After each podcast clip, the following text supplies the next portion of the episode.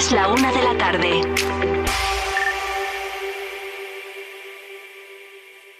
Vive Castilla y León en Vive Radio. Con Carlos Tabernero.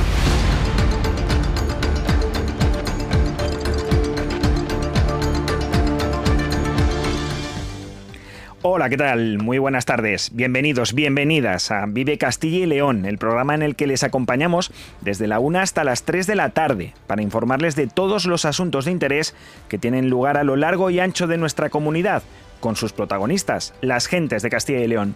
Nos pueden escuchar a través de la FM, en los distintos diales provinciales, en nuestra página web www.viveradio.es, en las plataformas de streaming y podcast y en las redes sociales de Vive Radio. Todo ello con el sonido perfecto del que nos provee cada mañana nuestro técnico, Ángel de Jesús.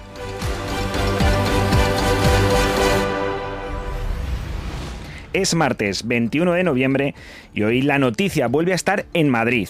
Allí han prometido delante del rey su nuevo cargo como ministros los vallisoletanos Óscar Puente, que se ocupa desde hoy ya del Ministerio de Transportes y Movilidad Sostenible, y Ana Redondo, encargada de la cartera de Igualdad, por lo que ya desde hoy comienzan a ejercer plenamente en sus cargos y a tener que afrontar una serie de retos que después analizaremos.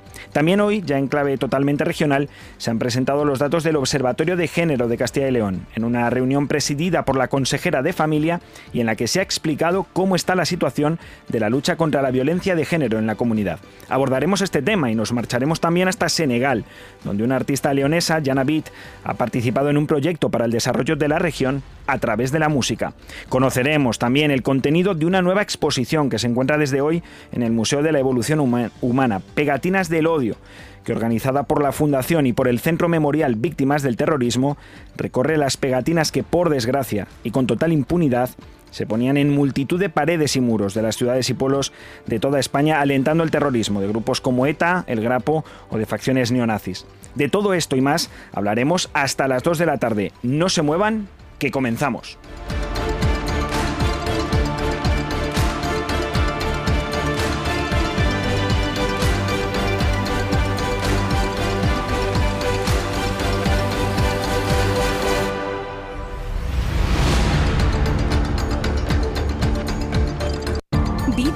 Castilla y León en Vive Radio con Carlos Tabernero.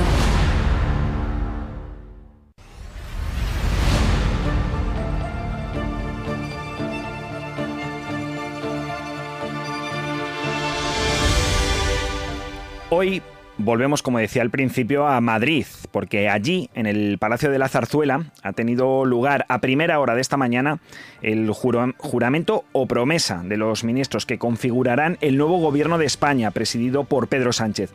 Y allí, en representación de Castilla y León, han estado los dos vallisoletanos que desde hoy, Diego Rivera, ¿qué tal? Buenas tardes. ¿Qué tal? Buenas tardes. Forman parte ya, a todos los efectos formales, del gobierno de España.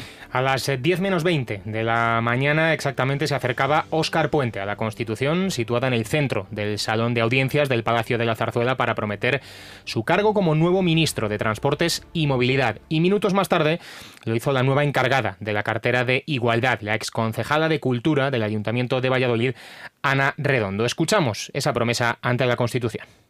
Señor ministro de Transportes y Movilidad Sostenible. Prometo por mi conciencia y honor cumplir fielmente las obligaciones del cargo de ministro de Transportes y Movilidad Sostenible, con lealtad al Rey y guardar y hacer guardar la Constitución como norma fundamental del Estado, así como mantener el secreto de las deliberaciones del Consejo de Ministras y Ministros. Señora ministra de Igualdad. Prometo, por mi conciencia y honor, cumplir fielmente las obligaciones del cargo de ministra de Igualdad, con lealtad al Rey y guardar y hacer guardar la Constitución como norma fundamental del Estado, así como mantener el secreto de las deliberaciones del Consejo de Ministros y Ministras, por supuesto provocaba las risas en la sala ese comentario de Ana Redondo. Sí, desde luego. Eh, por cierto, Carlos, que también prometió exactamente un minuto antes eh, de que lo hiciera Óscar Puente su cargo, en este caso renovado como ministra de Defensa, Margarita Robles, leonesa de nacimiento, aunque eso sí, la mayor parte de su vida, desde los 12 años, la pasó en Barcelona. Así fue la promesa de Robles. Señora ministra de Defensa. Prometo, por mi conciencia y honor, cumplir fielmente las obligaciones del cargo de ministra de Defensa con lealtad al Rey y guardar y hacer guardar la Constitución como norma fundamental del Estado, así como mantener el secreto de las deliberaciones del Consejo de Ministros. Pero este juramento, en el caso de los tres ministros de Castilla y León promesa, no ha sido, Diego, el único acto oficial de toma de posesión que ha tenido hoy los nuevos ministros del gobierno de Sánchez. Así es, eh, después se han acudido a las sedes de sus respectivos ministerios para hacer efectiva la toma de posesión con el tradicional traspaso de carteras. En el caso de Óscar Puente lo ha recibido de manos de su antecesora, Raquel Sánchez, en un acto celebrado en la sede del Ministerio de Transportes, en el número 67 del madrileño Paseo de la Castellana. ¿Y qué ha dicho? ¿Cuáles han sido esas primeras declaraciones de Óscar Puente como ministro? Bueno, pues lo primero que ha dicho es que no puede ser tan ambicioso como cuando era alcalde de Valladolid. Palabras de Óscar Puente. En este lugar, en primer lugar, hay que ser menos ambicioso que en lo municipal. ¿eh? Probablemente muchas de las cosas que pensemos no podremos llevarlas a cabo ¿no? y podremos, podremos verlas hechas. Pero también, sobre todo, hay que ser muy agradecido. Agradecido a las personas que han hecho que este ministerio sea una especie de, cadena perfecta en la que los acontecimientos se van produciendo a través del tiempo y unos los piensan, otros los desarrollan y otros los disfrutan. ¿no? Y por eso ese reconocimiento hoy aquí se encarna no solo en la ministra que, cede el testigo, sino en, en, mis dos queridos amigos José Luis Ábalos y Pepe Blanco, que participaron de esa y de tantas iniciativas de las que yo ahora pues voy a ser el primer eh, portador. ¿no?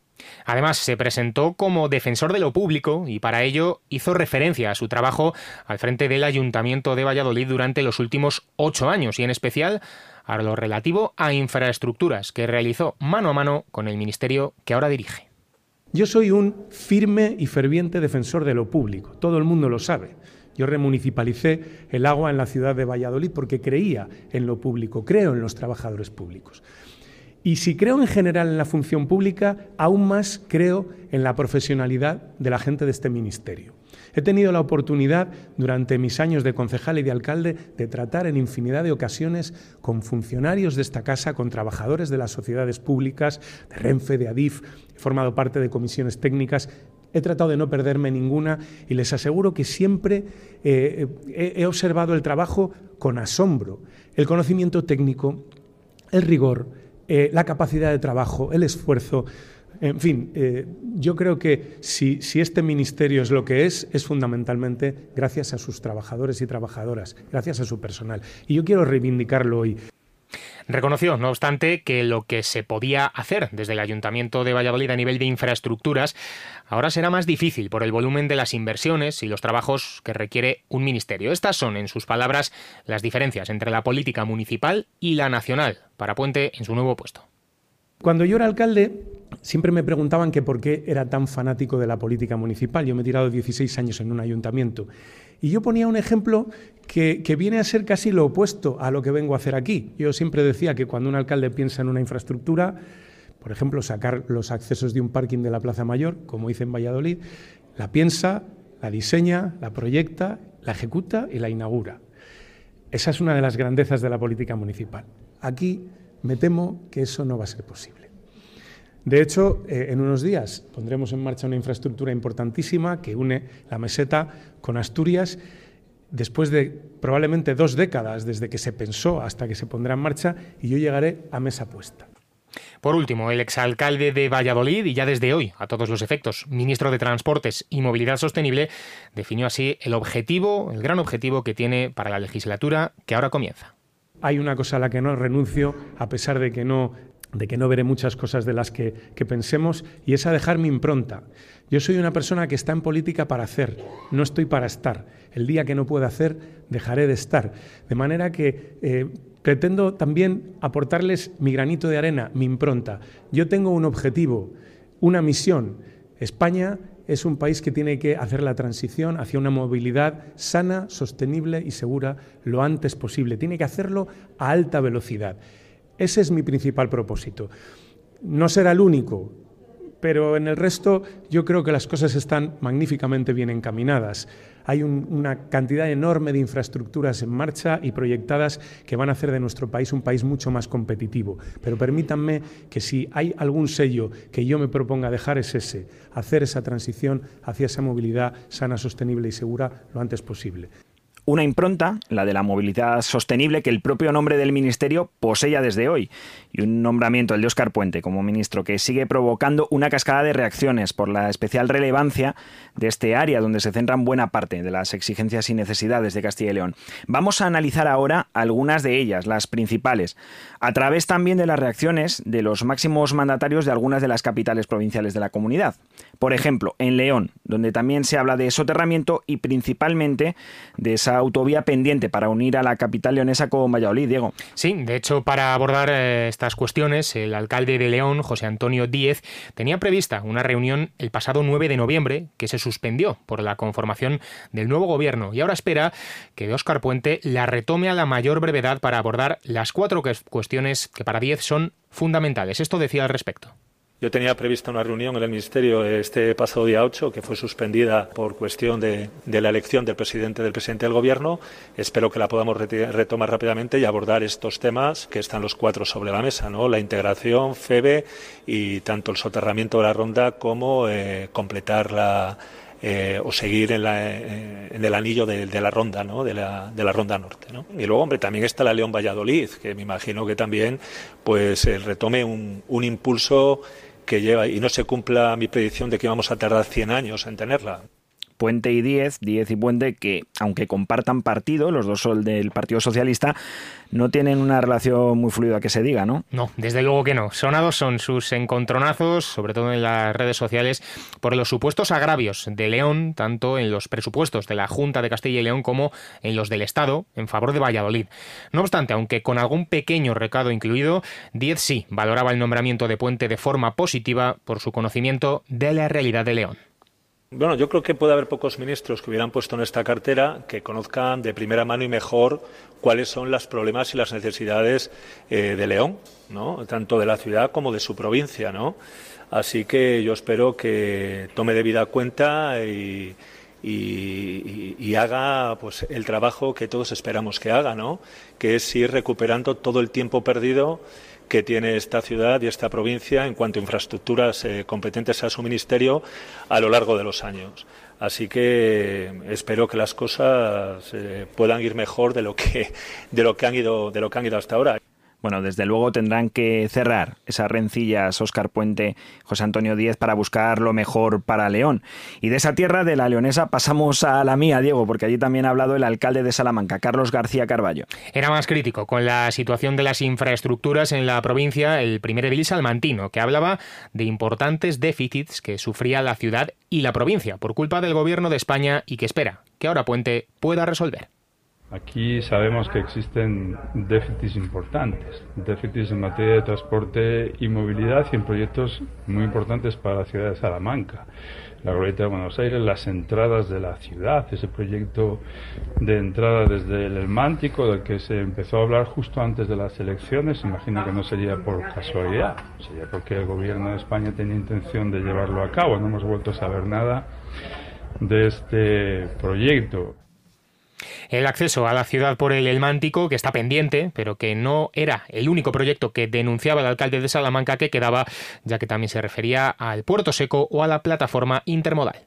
Y estamos desarrollando el puerto seco, no tenemos inversiones todavía del gobierno de España para todo el desarrollo de suelo industrial y la construcción de la plataforma intermodal y otros proyectos futuros.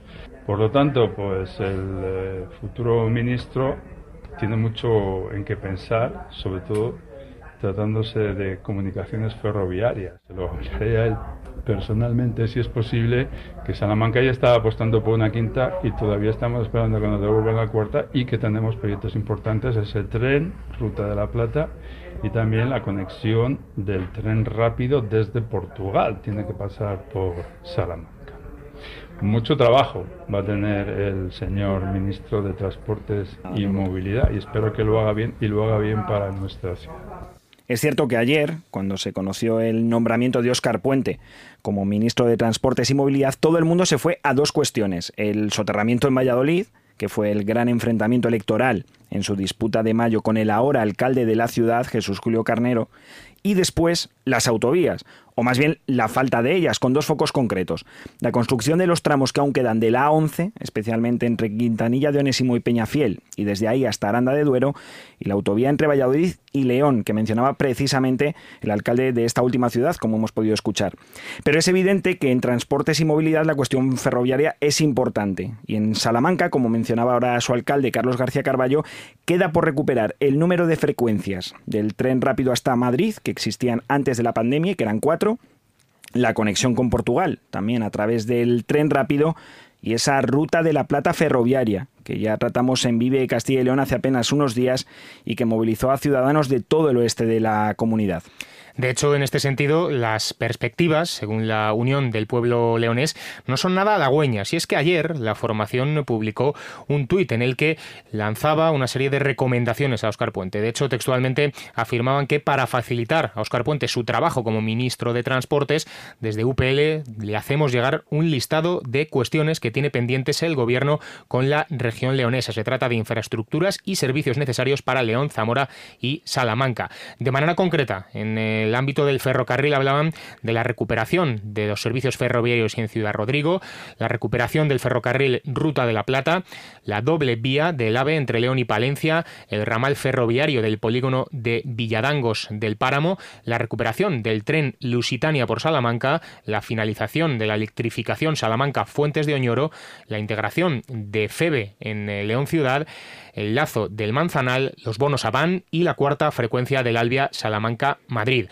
En cuanto a las carreteras se refiere, ponían encima de la mesa diferentes proyectos. La A76 entre Ponferrada y Ourense, la ronda este de León Ciudad, soterrar en este caso el cruce de la Granja, la supresión o bonificación de peajes en la AP66 y la AP71, la A11 entre Zamora y Portugal, la mejora de la A52 entre Benavente y Orense, el enlace de Buenos Aires entre las autovías A62 y A66 y la ronda este de Salamanca entre las autovías A50 y A62. No son pocos los deberes, desde luego que desde la UPL le ponen a Óscar Puente. Y del oeste nos vamos al este, en concreto a la provincia de Burgos, donde su alcaldesa, Cristina Ayala, también se ha pronunciado sobre este nombramiento de Óscar Puente como ministro de Transportes y Movilidad. De hecho, con un mensaje claro, Carlos, Burgos necesita infraestructuras. La escuchamos.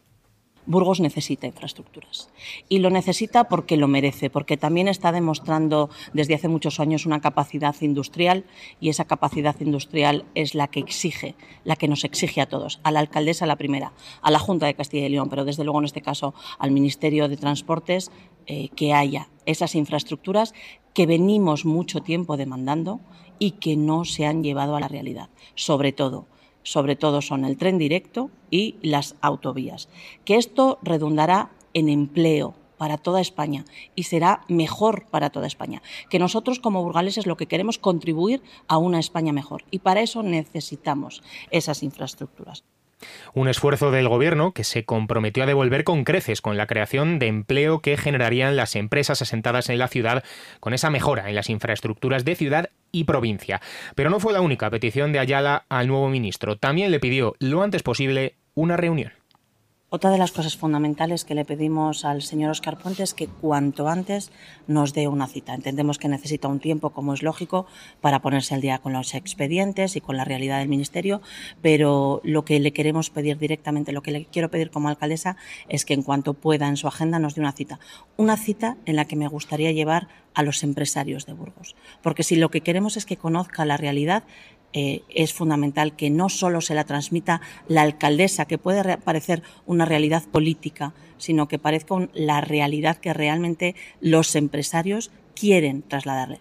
Desde luego, si pudiera ser en el Ministerio por nosotros encantados, nos desplazaríamos a Madrid, pero si quisiera de primera mano venir a conocer a Burgos, estar aquí, pasar el día, estaríamos encantados de mostrarle, de enseñarle todo lo que necesita la ciudad, de que los propios empresarios pudieran trasladarle esas necesidades, insisto, que son solo y exclusivamente para mantener ese nivel industrial que tiene Burgos, que necesita mantenerlo y las empresas se merecen que lo mantengamos. Pues ya escuchan citas, retos, asuntos pendientes con la comunidad que tendrá que afrontar Óscar Puente en su nuevo cargo al frente del Ministerio de Transportes y Movilidad. Pero no ha sido el único que ha reaccionado, ¿eh? nada más tomar posesión de su cargo. También Ana Redondo se dirigió por primera vez a la prensa como nueva ministra de Igualdad. Sí, así es, y comenzó nombrando a una activista feminista norteamericana, Angela Davis, para reivindicar que desde un gobierno se pueden cambiar muchas cosas. Y de hecho, agradeció el trabajo de sus predecesoras al frente de Igualdad con mención especial para la ya exministra Irene Montero. Decía Angela Davis, activista política y feminista americana, que no aceptaba las cosas que no podía cambiar, porque cada día se levantaba para cambiar las cosas que no podía aceptar. Pues bien, creo que desde el Gobierno de España se pueden cambiar muchas cosas, muchas de las cuales una sociedad plural, libre y democrática no puede tolerar. Recojo el testigo de la ministra Montero de todas las que me han precedido en esta crucial tarea, con humildad y profunda convicción de que solo una sociedad en la que se trabaja cada día por remover los obstáculos que impiden la igualdad real de oportunidades es una sociedad resiliente que progresa hacia cuotas civilizatorias más elevadas procurando mayor felicidad a sus ciudadanos. Ana Redondo también se marcó como objetivo seguir siendo referente a nivel internacional en materia de igualdad. Recordemos que España es uno de los países con una legislación más avanzada en materia de igualdad de derechos entre mujeres y hombres, así como de colectivos LGTBI. Escuchamos a la ya oficialmente ministra de Igualdad al respecto. España debe seguir siendo un referente mundial a la vanguardia de la defensa de la igualdad. De ahí que uno de los grandes compromisos de legislatura sea formar parte con eh, sumar, por supuesto, de este compromiso, como digo, de profundizar en remover los obstáculos que impiden la igualdad real de oportunidades de forma transversal y coordinada con los distintos ministerios y también con las administraciones públicas que tienen competencia en esta materia. Y por último, Ana Redondo explicó cuáles son los objetivos de legislatura que se marca para estos próximos cuatro años al frente del Ministerio de Igualdad.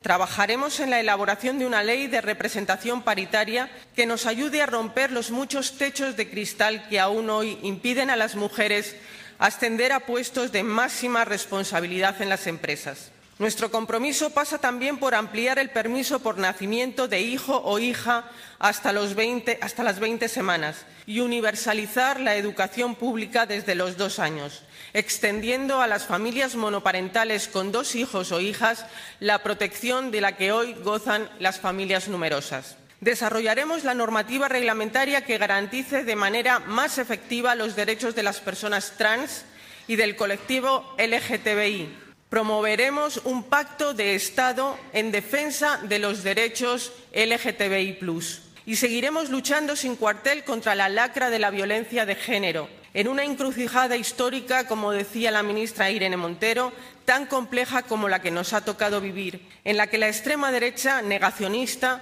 amenaza con fuertes retrocesos en materia de igualdad y no discriminación, muy especialmente en aquellas comunidades donde gobierna con el PP llega Ana Redondo con una larga lista de proyectos ya que quiere llevar a, cabo desde el Ministerio de Igualdad. Desde luego no se puede decir que no se haya trabajado esta primera intervención ante los medios. Ya han escuchado, esas son las palabras de los protagonistas hoy en materia política, pero vamos a seguir con más temas, así que no se muevan, que ahora volvemos.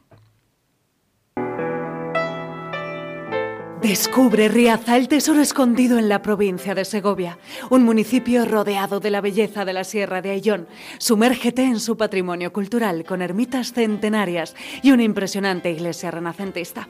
Disfruta de su rica gastronomía y de la Ruta del Color, un recorrido excepcional por pequeños pueblos con encanto. ¿Y qué decir del Alledo de la Pedrosa y de la Pinilla? Ven a Riaza, tu aventura te espera. Vive Castilla y León en Vive Radio con Carlos Tabernero.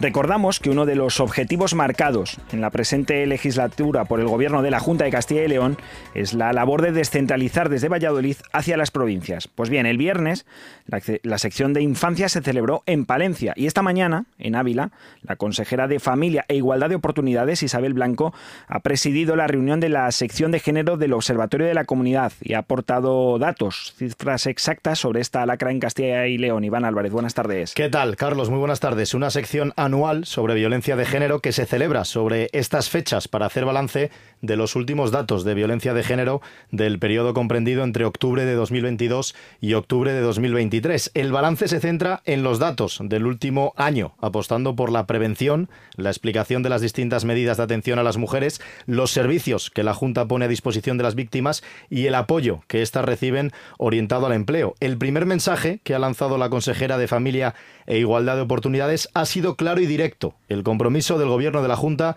con las víctimas de violencia de género. Isabel Blanco.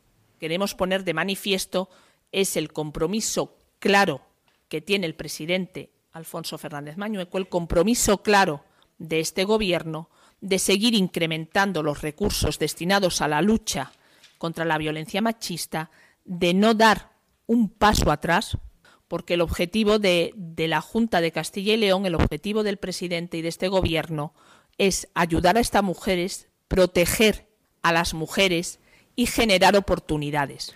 Lo han escuchado perfectamente. La consejera habla, palabras textuales, del compromiso claro del presidente Alfonso Fernández Mañueco y del gobierno regional en la lucha contra la violencia machista y en no dar un paso atrás. Un gobierno regional formado por el Partido Popular y por Vox, formación que utiliza el término violencia intrafamiliar en lugar de hablar de violencia de género. Una violencia de género, Iván, en la que además los datos siguen siendo muy negativos y muy preocupantes. No hay motivos, desde luego, para celebrar respecto al balance del año pasado. Todo lo contrario, Carlos. Las cifras van a peor y las denuncias han aumentado en un 20% en los últimos 12 meses. Lo explica la consejera Isabel Blanco. En este año ha habido un aumento de las denuncias en un 20% se ha pasado de 2.679 a 3.191 y en la misma proporción han aumentado las medidas de protección.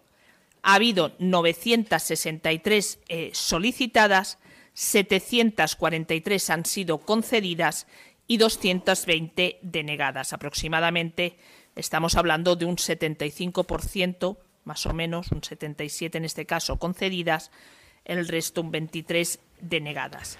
La Junta está trabajando con el sistema Objetivo Violencia Cero, que se centra en tres aspectos. El, aspecto IN, apostar por esa sensibilización, por la formación. El aspecto ON, poner todos los recursos necesarios encima de la mesa y el aspecto out, los servicios sociales de Castilla y León, que tienen que ser la puerta de entrada para esas mujeres que lo necesiten, pero también la puerta de salida para poder incorporarse a una vida normal y retomar su vida. Más cifras. Escuchamos el número de expedientes abiertos y los tipos de violencia que desgraciadamente sufren muchas mujeres en Castilla y León. Ha habido, en total, hay 4.246 expedientes abiertos, de los cuales 845 corresponden a este año. Se mantiene más o menos el mismo reparto en porcentaje por edades que el año pasado. Entre el 31 y 45 años se produce el mayor porcentaje, son 45,62% de las mujeres, y entre 46 y 64 el 30,45%. De todas las fórmulas de violencia, la violencia física o psicológica acapara la mayor parte, un 98,47%. La violencia física es un 65% y sigue existiendo la misma proporción entre el ámbito urbano, en torno al 72%, y el ámbito rural, un 27%. Los datos, desde luego, ponen la piel de gallina y vamos a recordarlos para todos aquellos que creen que esto no es una realidad, que existe también en Castilla y León. 4.246 expedientes abiertos, de los cuales 845 son de este año. Si dividimos las cifras por edades, las mujeres entre 31 y 45 años son las que mayor violencia sufren, un 45%, y entre 46 y 64 años un 30%. De todas las formas de violencia, la física o psicológica acapara la mayor parte, un 98%. La física, de hecho, es un 65%, es decir, dos de cada tres mujeres que sufren violencia de género la sufren de manera física. Y respecto a los núcleos de población, el 72% de la violencia de género se registra en el ámbito urbano, mientras que el 28% es en el ámbito rural, Iván. Sí, y otro de los aspectos más importantes en los que más se ha trabajado este año es en la consolidación, en la modernización del sistema de acogida a las mujeres víctimas de violencia de género. Palabras de la consejera de Familia e Igualdad de Oportunidades. Por un lado, con el incremento de plazas. Hemos pasado de 207 a 263, un 27% más de plazas destinadas a mujeres víctimas, en este caso, bien en casas de acogida, bien en los centros de emergencia. Hemos abierto ya el centro de emergencia de Zamora y próximamente, en las próximas semanas, meses, se abrirá, eh, no mucho tardar, el centro de emergencias de Soria y se han incorporado plazas eh, de atención dual, en este caso mujeres víctimas eh, de violencia de género, que además tienen discapacidad.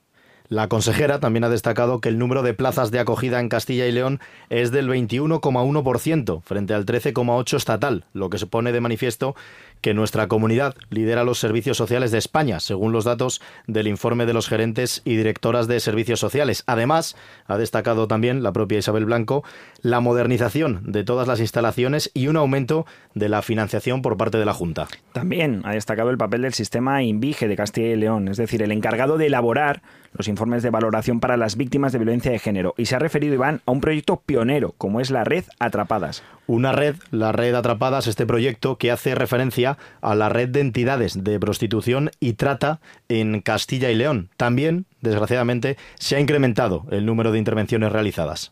Y donde se ha incrementado más el número de intervenciones realizadas es en el caso de la red atrapada.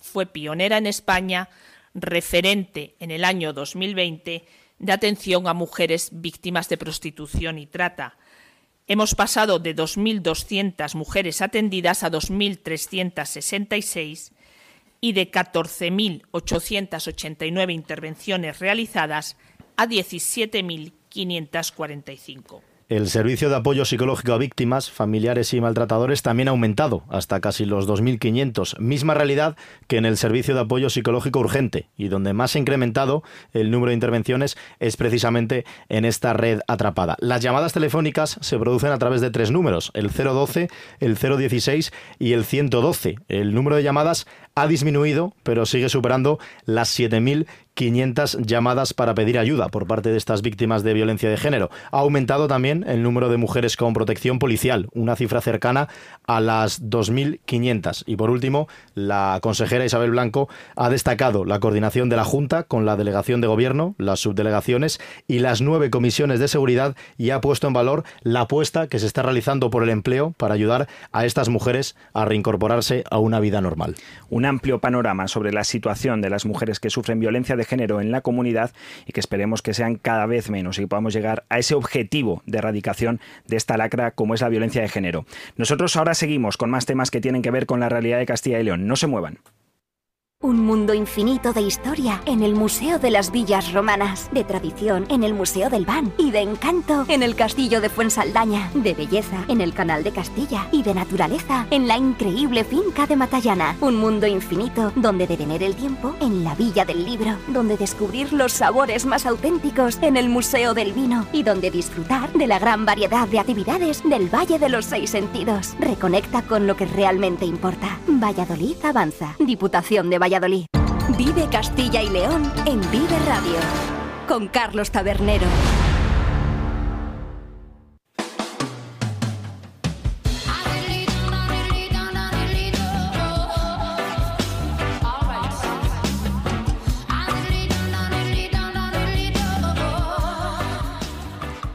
Vamos a contarles ahora la historia de una artista leonesa que viaja hasta Senegal para reivindicar a la mujer a través de la música.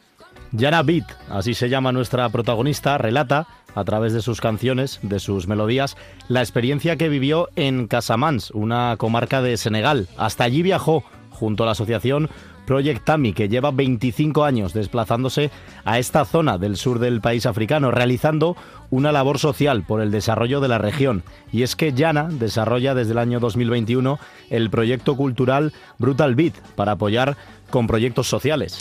Podríamos seguir hablando largo y tendido sobre las diferentes iniciativas en las que Yana participa activamente, pero mejor que nos lo cuente ella misma. Yana Vid, buenas tardes, ¿qué tal? Buenas tardes, muchas gracias por lo primero de todo, ¿dónde te encuentras hoy? Hoy justo me encontráis en, en Madrid, que es donde estoy ahora mismo viviendo. Y nada, llegué ayer de Granada y ya me voy mañana para, para Barcelona. O sea, esto últimamente es un poquito así, no es así siempre, pero hay veces que, que, toca. Bueno, y cuéntanos, ¿cuándo y cómo nace este proyecto de viajar desde León hasta Senegal para reivindicar a la mujer a través de la música? Pues bueno, a mí eh, la música ha sido una herramienta, una guía, un, eh, una terapia, o sea, para mí es decir, puedo decir en letras mayúsculas que la música me ha salvado literalmente. Entonces, bueno, pues por estas idas y venidas de la música, pues la música genera conexiones y bueno, conocí a una gente maravillosa, que es esta gente de Proyecta a mí, gente de la claqueta social, gente de allí de, de, Cataluña, ¿no? Que tienen una red em, de, de, economía social, ¿no? Que, que bueno, pues que es, un mundo muy, muy interesante y bueno, pues se promete, ¿no? un cambio podría pasar. Entonces, bueno, eh, yo conozco a esta gente y simplemente la conexión sucede, o sea, simplemente la magia sucede, nos llevamos bien, encajamos, queremos, tenemos en común muchos deseos y proyecciones, ¿no?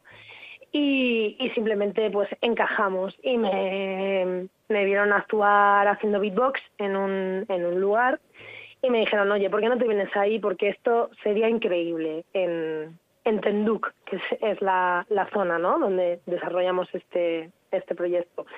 Y nada, así fue, fue como un amor casi a primera vista con Proyecta Mí, porque, bueno, fui por parte de, de Quique, que es eh, uno de la claqueta social, y él nos conecta de alguna manera y ya te digo, amor a primera vista. Casamancia, que para los oyentes, para que se sitúen, está al sur de Senegal, como decía antes Iván, justo, justo por debajo de Gambia, que es ese pequeño país que separa en dos partes al país de Senegal. ¿Cuánto tiempo estuviste y cuál fue tu labor allí? Pues fueron, no sé, no me acuerdo muy bien si fue 15 o 20 días. Lo, lo loco fue es que venía de gira de, de Colombia y de Costa Rica con la otra, que es una grande referenta mm, feminista, política, una grande. Y justo vine a España cuatro días y me fui a Senegal. O sea, yo no sabía ya por dónde andaba. Y estuvimos ahí 15 o 20 días, pues liando la parda. O sea, lo pusimos todo un poco patas arriba, he de decir. Pero súper guay, o sea, grabando videoclips con artistas eh, para un canal que, he creado junto a Kike Carrillo, eh, un canal de YouTube que pronto veréis. Un montón de videoclips con mucha gente de allí, artistas, y conseguimos que dos chicas, adolescentes, pudieran eh, participar en esto, en este proyecto audiovisual. ¿Y cómo era, ya allí eh, tu día a día? ¿Qué, qué, labor desarrollabas con, con la gente, con, con, las mujeres, con los hombres de allí? Eh, ¿Qué relación tenías y, qué hacías cada día? Cuando te levantabas por la mañana, eh, ¿qué ibas realizando? Pues mira, o sea, fue llegar allí, era un ritmo tan humano, porque aquí todo es como a las 12 tal, a la 1 tal, a la tal cual, el martes a tal hora tengo esto, ¿no? Estamos un poquito agendados, programados, y, y yo creo que esto es muy mental, porque tú eh, es como que lo piensas, ¿no? Primero esto, luego esto, luego esto, y luego tú como que vas haciendo eso que te has planteado mentalmente, ¿no?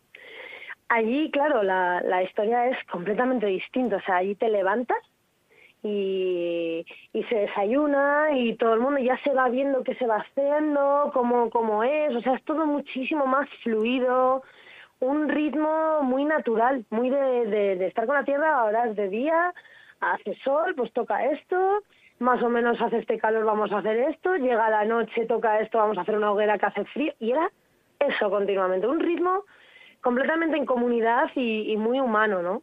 hay un dicho africano que dice que es dinámico y que el problema que tenemos en Europa y en los países occidentales es que el tiempo nos posee a nosotros y allí son más capaces de poseer el tiempo. ¿Cómo es la vida allí? ¿Qué te encontraste? Porque la gente tiene la idea de esas grandes desigualdades que existen en general en los países africanos, pero cuéntanos, ¿es tan así? ¿Es realmente Senegal un país en el que existen esos contrastes o tiene mucha más riqueza de la que a veces nos llega a Europa?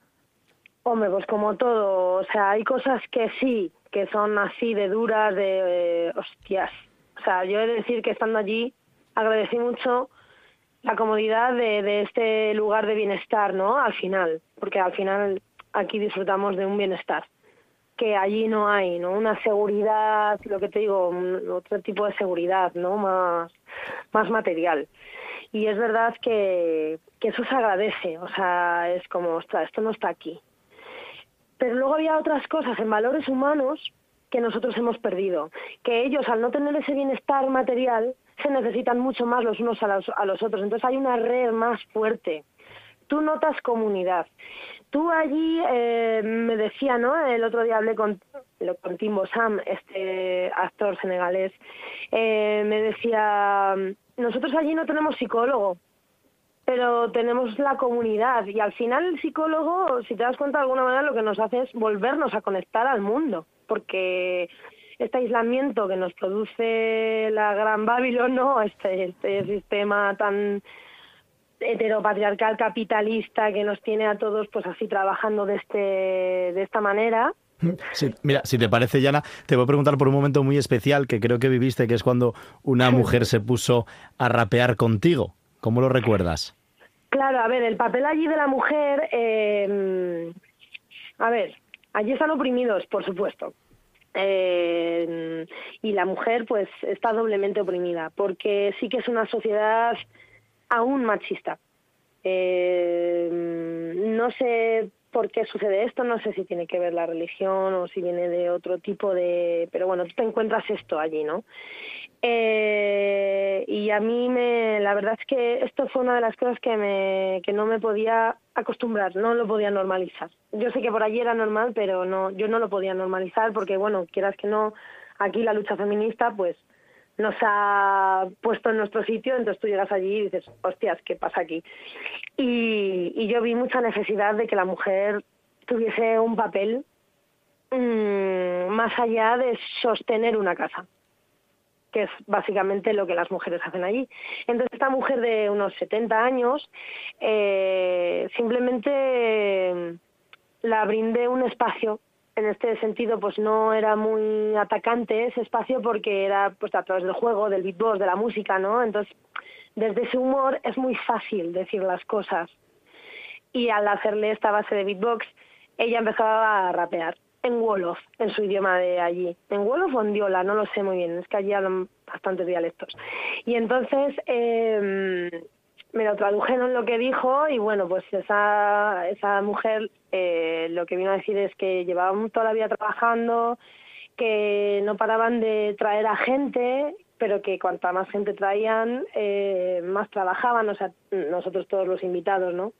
Que ellas más trabajaban, pero que al final eran un poco invisibles, ¿no? Como que encima no se sentía valorada y de encima no me dan ni las gracias, ¿no? Lo dijo así como de coña, pero lo dijo. Y se quedó la peña y yo vi otras mujeres que estaban ahí escuchándolas, cómo se empoderaban, cómo se sumaban a su voz, cómo intentaban rapear con ella así, sin saber mucho porque no han podido desarrollarse, pero decían, venga, empezaron así como a, a jalearla, ¿no? En, en, pues como un gitano cuando está jaleando flamenco de ¡vamos yo! Bueno, pues lo mismo, pero en estilo African Style, ¿no?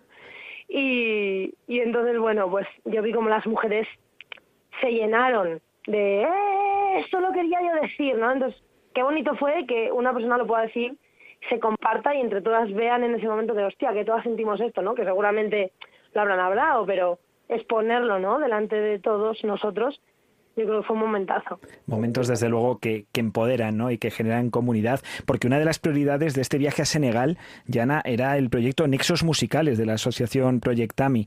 Eh, ¿Qué Eso significó es. y hasta qué punto habéis logrado dar a conocer a personas allí que son artistas, pero que viven una realidad muy dura? Pues justamente hemos hecho un crowdfunding, un Mercami, que, que lo hemos conseguido, hemos conseguido que esto suceda. Eh, sobre todo han estado mucho más al pie del cañón en este sentido Alex Pérez, Monse, Ayo, que bueno están más ahí en el proyecto a mí, ¿no? Más a pie de cañón y, y bueno yo les he ayudado pues con promo, con tal, ¿no? Pues lo que he podido y se ha conseguido. Entonces qué pasa con esto vamos a hacer una producción de, del, del disco de, de Almami que fue lo que fuimos allí a grabar y todo lo que se saque de la distribución digital y tal pues se va a ir destinado a este proyecto pues para mejorar la situación de Casamance, que si Senegal está mal, o sea, Casamance está peor. Entonces, eh, pues para generar trabajo, para, no, o sea, no darles el pez, sino intentar hacer, darles una, la caña, ¿no? Para que ellos, además, a través de su creatividad y de su arte, pues vean que pueden conseguir cosas. Luego también conseguimos que estas dos chicas adolescentes de 13, 14, más o menos 15 años, eh, cantasen porque los chicos es como más fácil, ¿no? Eh, que cantan, te rapean y tal, pero las chicas no se ven tanto. Entonces, fuimos ahí, yo yo fui ahí, fui detrás de ellas y, y las cogí y convencí al padre y era como un RQR y ahí eh, va, a salir este vídeo muy pronto, eh, muy pronto saldrá en YouTube eh, esta, este experimento que fue así muy espontáneo, ¿no? Fue un momento muy espontáneo también con otros dos artistas de allí y bueno, la idea es generar un puente entre Casamance y Cataluña, ¿no? Por eso se llama Nexos. Entonces es un puente artístico creativo de unión.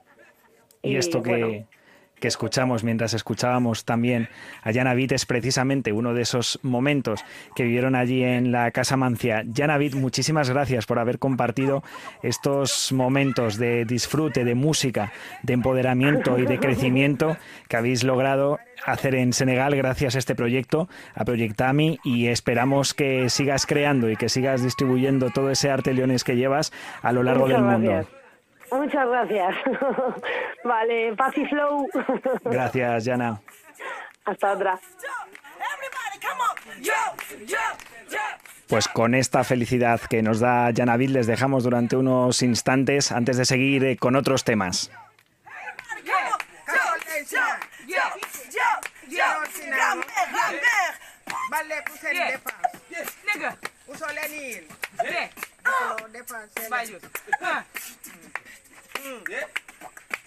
Ekuleni. Mangosolesi. Mangosolesi. Ari abane chalo mesi.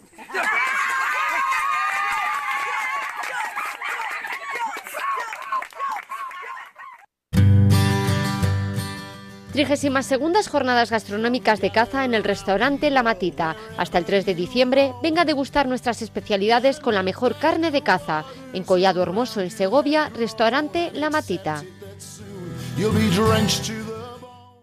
Vive Castilla y León en Vive Radio. Con Carlos Tabernero.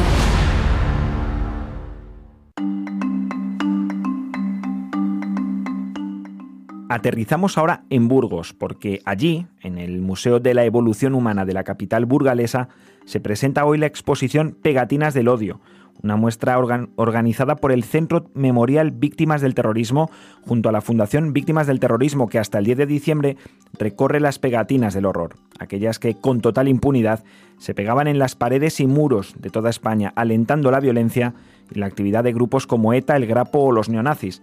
Y hasta allí nos vamos para entrevistar al responsable de exposiciones del Centro Memorial Víctimas del Terrorismo, Raúl López Romo. Buenas tardes, Raúl. Buenas tardes. Para que nuestros oyentes se hagan una idea, ¿en qué consiste exactamente la exposición? Descríbanos esas pegatinas del odio. Pues eh, mire, nosotros teníamos la idea de que eh, para deslegitimar el terrorismo y en general el uso de la violencia, a veces lo mejor es mostrarlos a ellos mismos al natural. ¿no? Mostrar las, barbaridades que hacían hace no tanto tiempo, además, a pesar de que a veces ya se nos esté olvidando. Entonces contamos con un comisario que es eh, seguramente el mayor o uno de los mayores coleccionistas de pegatinas que hay en España, tiene 60.000 en su colección personal, nada menos. Y eh, aquí hemos cogido una muestra muy concreta de ellas, que son 600 pegatinas relacionadas con esos mensajes de odio, ¿no?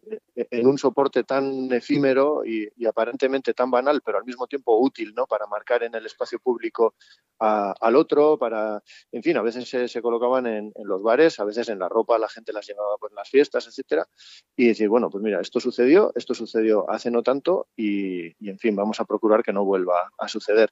Entonces, a partir de ahí, la exposición está dividida en varios bloques. El principal, como no podía ser de otra manera, corresponde a pegatinas de ETA y su entorno. Y después también las hay de otros grupos de extrema izquierda o extrema derecha, neonazis, etcétera, violentos también. ¿Cuántas tienen seleccionadas en total dentro de esta muestra? Total aquí son 600. Eh, buena parte de ellas son originales y luego las que no hemos podido tener originales, pues las ponemos en una reproducción. Muchas de ellas están en euskera porque son de y su entorno, pero bueno, están también traducidas al castellano.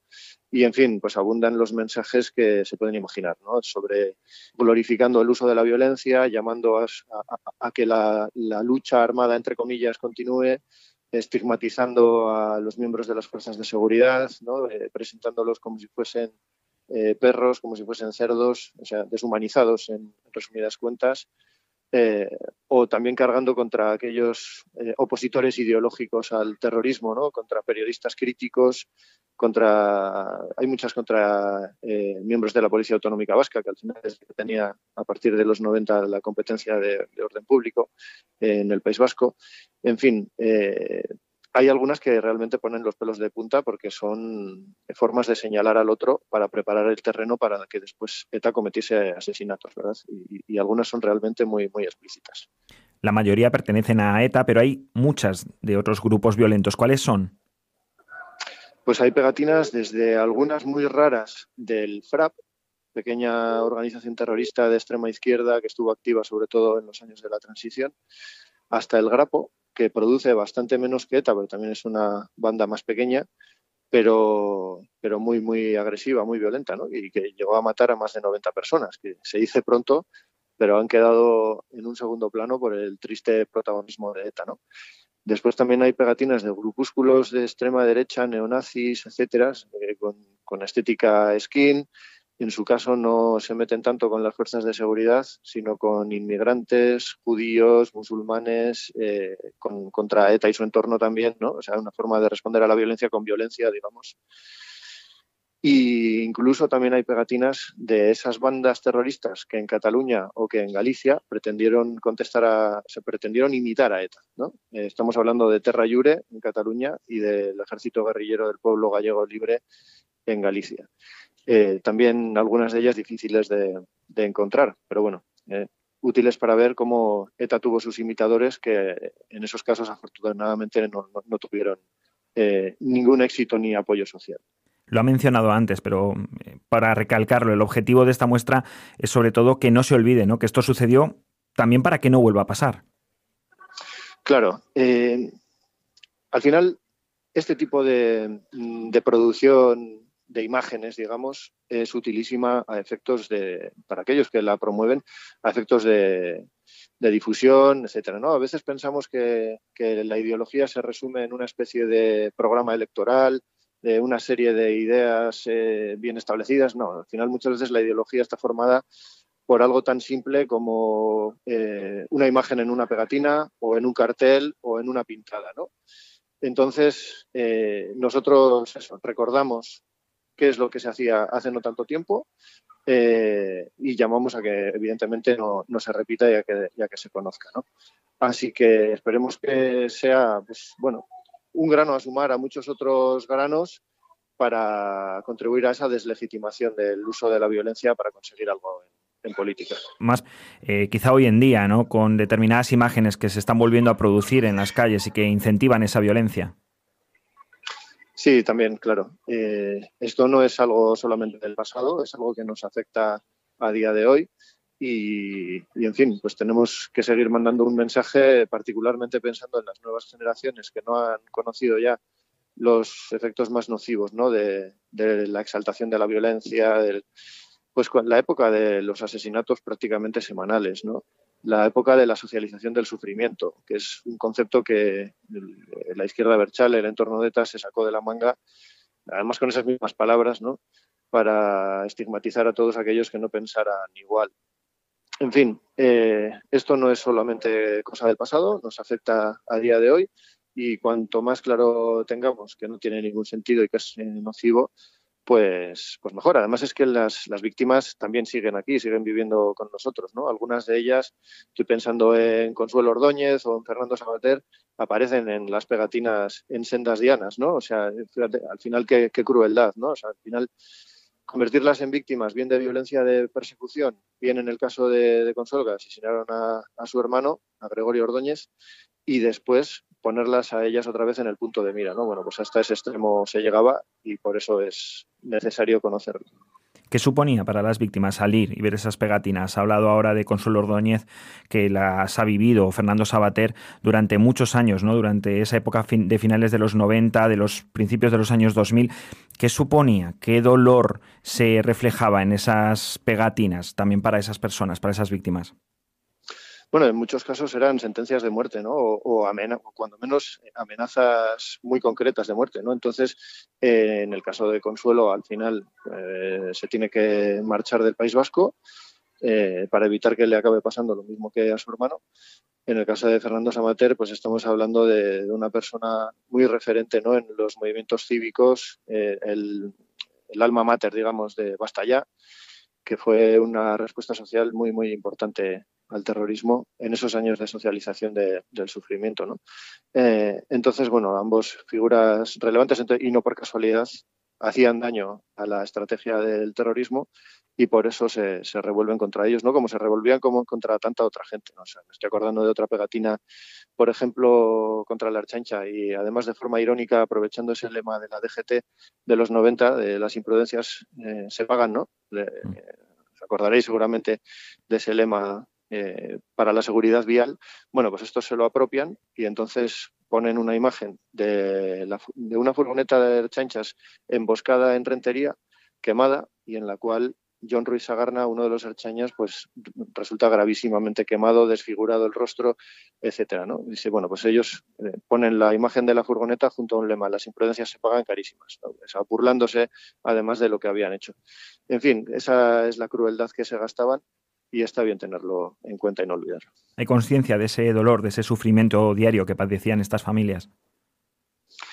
Pues yo creo que estamos en un momento en el que hay más iniciativas que nunca por la memoria de las víctimas del terrorismo, porque quizás con el terrorismo en activo la prioridad era detener comandos, eh, perseguir su estructura, etcétera, y, ahora hay diversas entidades que antes no existían. El, memorial es un ejemplo de ellas, el memorial de las víctimas del terrorismo.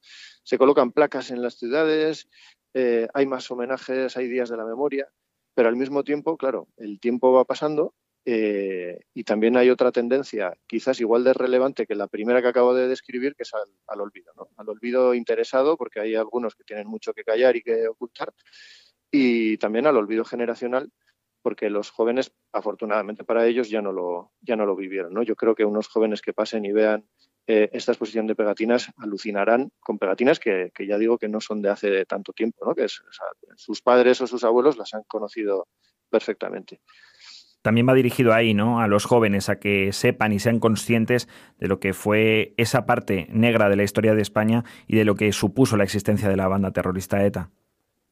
Sí, sí, en todo lo que hacemos eh, pensamos mucho en, los jóvenes eh, y, poniendo también en primer lugar muchas veces que reciban el testimonio de las víctimas, ¿no? El testimonio directo, yo creo que eso es imprescindible y, que es una cosa que siempre van a, recordar. Pero claro, eh, si eso lo combinas con unidades didácticas en las que ellos aprendan ya de historia, etcétera, o sea, la combinación de la parte más académica con la parte más emotiva de los testimonios, o con este otro tipo de iniciativas como las pegatinas, ¿no? O sea, yo creo que una visita de campo, por ejemplo, para colegios de, Burgos o, lo que sea, que se acerquen al Museo de la Evolución y, vean eh, esta exposición Pegatinas del Odio, pues es una clase práctica muy, muy interesante, ¿no? Así que, bueno, pues yo les invito también a verla. Agradecemos desde luego no solo que nos haya atendido en esta tarde de Vive Castilla y León, sino la iniciativa al Centro Memorial de Víctimas del Terrorismo y en este caso a su responsable de exposiciones, a Raúl López Romo. Muchas gracias. Muchas gracias a ti. Buenas tardes. Y hasta aquí llegamos en esta primera hora de recorrido por la actualidad y la realidad de nuestra comunidad de Castilla y León, que nos ha llevado a visitar Madrid por ese nombramiento como ministros ya de Óscar Puente y Ana Redondo. También hemos estado en Ávila conociendo los datos cada vez más duros sobre la realidad de las mujeres víctimas de violencia de género aquí en la comunidad. Hemos conocido ese proyecto de unión entre León y Senegal para empoderar a mujeres a través de la música y nos hemos desplazado hasta Burgos para hablar de terrorismo y memoria. Pero quedan más por recorrer. Ahora se quedan con los servicios informativos de Vive Radio y en 15 minutos volvemos en la voz de Iván Álvarez con más actualidad e historias de Castilla y León. Hasta ahora.